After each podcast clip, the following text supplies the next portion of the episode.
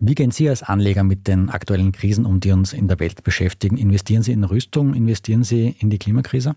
Also in Rüstung investiere ich sicher nicht. Das mag ich auch nicht. Ich lehne jetzt Waffen und den ganzen Scheiß entschieden ab. Ich kann auch nicht schießen. Dazu sehe ich so schlecht. Ich habe auch nicht vor, schießen zu lernen. Will ich nicht. Also nein.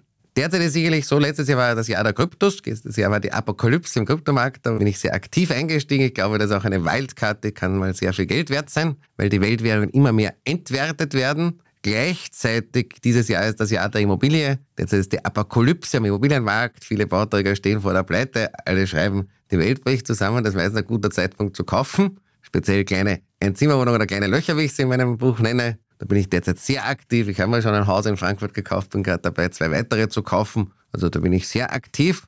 Das heißt, ich nutze opportunistisch eben Marktbewegungen, wenn ein Ausverkauf ist an der Börse, an Immobilienmärkten, an Rohstoff- oder Kryptomärkten, dann wäre ich sehr aggressiv und bin sehr aktiv. Und wenn die Leute alle deppert werden und verrückt sind und Immobilien zum Faktor 40, also mit 2-3% Mitrendite gehandelt werden und Aktien zum Kursgewinnverhältnis von 50 oder die haben gar kein Kursgewinnverhältnis und Shitcoins zu irgendwelchen Fantasiebewertungen, dann wäre ich ganz, ganz vorsichtig. Und ich kann mal erinnern, eine österreichische Bank hatte mal nach der Finanzkrise eine Werbung, konservativ liegt wieder voll im Trend. Das Timing war noch falsch. Wenn die Märkte ganz oben sind, muss man verdammt konservativ werden. Aber wenn die Märkte unten sind, wenn es einen Ausverkauf gibt, muss man ganz aggressiv werden. Aber im Gegensatz, ich stelle mich nicht an, wenn es im Outlet Store Ausverkauf gibt, das interessiert mich nicht.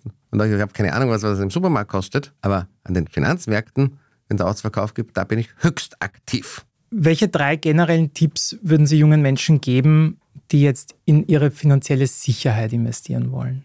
Also das erste ist einmal, dass man ein ehrbarer und ehrlicher Geschäftsmann oder Geschäftsfrau ist. Das ist vielleicht das Wichtigste. Ich glaube, wenn man langfristig am gedeckten Tisch sitzen will, muss man diese Eigenschaft haben, dass man sein Wort hält, dass man Termine einhält, dass man pünktlich bezahlt dass man nicht lügt, nicht stiehlt und ähnliches. Dass man ein ehrbarer Geschäftsmann oder eine Geschäftsfrau ist. Das Zweite ist, dass man halt was lernt, wo man wirklich Geld verdienen kann. Das ist vor allem im digitalen Bereich der Fall, aber auch im Bereich ESG ist sehr viel. Also die klimatische Ertüchtigung der Wirtschaft ist irrsinnig viel Bedarf und ähnliches. Und dann, dass er sich die Ärmel hochkrempelt und was arbeitet. Wenn man dann entsprechend genügend verdient, dann muss man Steuern lernen und eine steuereffiziente Struktur haben und sich was auf die Seite legen. Und wenn man sich jedes Jahr eine kleine Wohnung kauft, dann kann man gar nicht mehr verhindern, Millionär oder Multimillionär zu werden.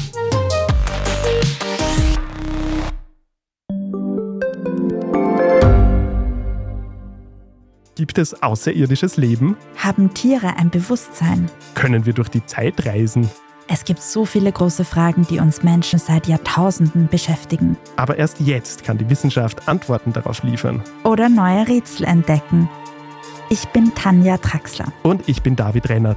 Im Standard-Podcast Rätsel der Wissenschaft gehen wir großen Fragen der Menschheit auf die Spur. Wir fragen Wissenschaftlerinnen, was in schwarzen Löchern passiert. Wo die Aliens bleiben. Und die Fusionskraftwerke. Und wo die Mathematik an ihre Grenzen stößt. Rätsel der Wissenschaft. Jeden Mittwoch eine neue Folge. Überall, wo es Podcasts gibt.